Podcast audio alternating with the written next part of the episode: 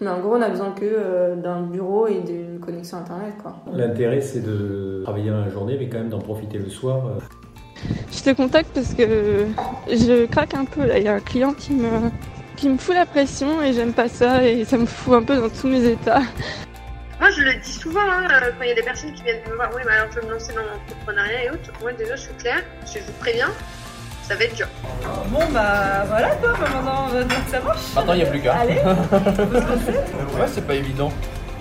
Salut, moi c'est Estelle Ducommun, j'ai 26 ans et je vis à Barcelone. Il y a quelques mois, j'ai décidé de quitter mon CDI pour me lancer dans l'entrepreneuriat et le digital nomadisme. Un projet un peu fou pour m'épanouir dans la vie que je voulais mener. Comment travailler sans filet tout en voyageant? Dans ce podcast, je vous raconte comment je suis devenue freelance pour voyager et je partage avec vous mes instants de vie pour vous dévoiler sans filtre la réalité de cette aventure. Rendez-vous le 2 mars pour le premier épisode.